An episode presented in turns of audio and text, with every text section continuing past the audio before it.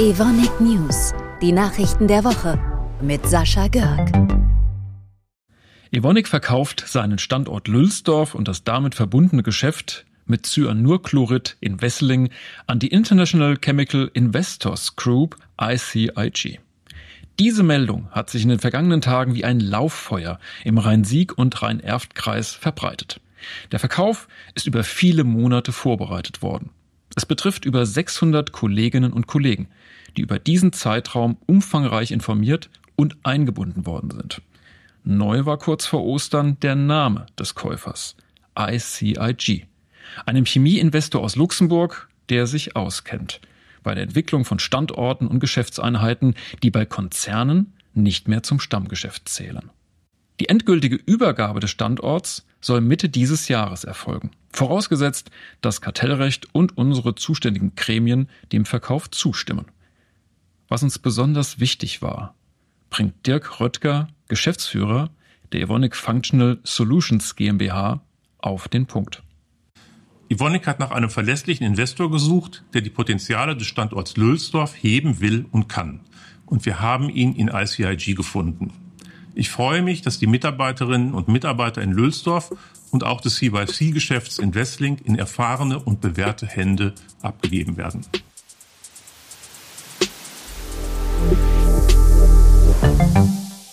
Wer morgens zum Frühstück Milch und Saft aus der Speisekammer holt, wundert sich manchmal, dass beide Lebensmittel eine so unglaublich lange Haltbarkeit haben und trotzdem nach dem Öffnen noch so frisch bleiben. Aber wie kann das eigentlich sein?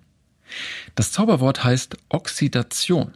Wenn beispielsweise eine Kunststoffflasche mit einem Saft oder eine Verpackung mit Milch befüllt werden soll, dann muss sie kurz vor dem Einfüllen von Bakterien und Keimen befreit werden. Dazu setzen die Hersteller unter anderem auch Wasserstoffperoxid ein. Und das kommt von uns, also von unseren Experten bei Active Oxygens. Dank unseres Stoffes bleiben Milch und Saft geschmacklich frisch. Mmh. Und sehr lange haltbar. Und das ohne Kühlung. Und wer keine Kühlung braucht, spart bekanntlich Energie. Übrigens, Konservierungsstoffe, wie sie früher teilweise beim Befüllen hinzugefügt werden mussten, braucht es dadurch auch nicht mehr. Nochmal eine Sache zum Wasserstoffperoxid. Wenn dieser Stoff bei der Herstellung eingesetzt wird, wird nicht nur weniger Energie verbraucht, sondern er zerfällt nach seinem Einsatz in Wasser und Sauerstoff. Und das ist gut für Mensch und Natur.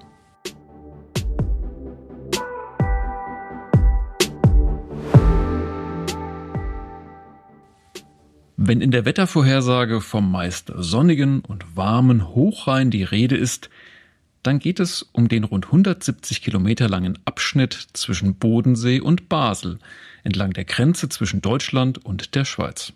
Diese südlichste Region Baden-Württembergs soll in Zukunft möglichst nur noch mit nachhaltig produziertem Wasserstoff versorgt und klimaneutral werden.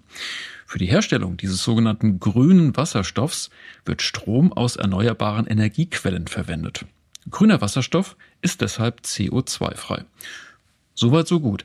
Was das jetzt mit Evonik zu tun hat? Nun, wir produzieren Wasserstoff an unserem Standort in Rheinfelden im Hochrheingebiet. Bislang verwenden wir dazu noch Erdgas. Doch davon wollen wir uns verabschieden. Damit dies gelingen kann, forschen wir gemeinsam mit der Hochschule Pforzheim an einer nachhaltigen Transformation der chemischen Industrie.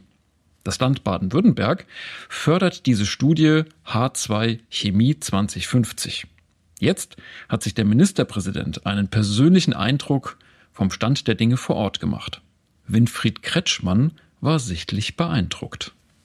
Ja, man merkt, äh, Evonik ist da im Zentrum des Wandels. Ja, äh, die herkömmliche Wasserstoffproduktion emittiert ja sehr viel CO2, nicht? Und daran sieht man, wie wichtig es ist, dass wir genügend grünen Wasserstoff bekommen in Zukunft. Und ich bin begeistert davon, mit welcher Power Evonik das hier am Standort angeht. Äh, Hat mich schwer beeindruckt. Äh, man merkt, sie sind am Puls der Zeit und nehmen den Transformationsprozess ernst, ökologisch, aber auch ökonomisch unter all den Bedingungen auch wettbewerbsfähig zu bleiben. Ich bin auch dankbar für die Standorttreue.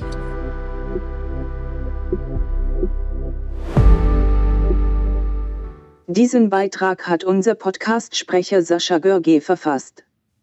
Vorgelesen wird er allerdings von mir. Darf ich mich vorstellen? Ich bin die neue Vorleserin von Ephonic heute. Im Intranet lese ich euch gern alle Nachrichten vor, wenn ihr auf den Icon mit dem Kopfhörer klickt. Damit können sich auch alle Mitarbeiterinnen und Mitarbeiter aktuell informieren, die unseren News nicht lesen können. Das ist ein wichtiger Beitrag zur digitalen Barrierefreiheit am Arbeitsplatz. Wir hören uns.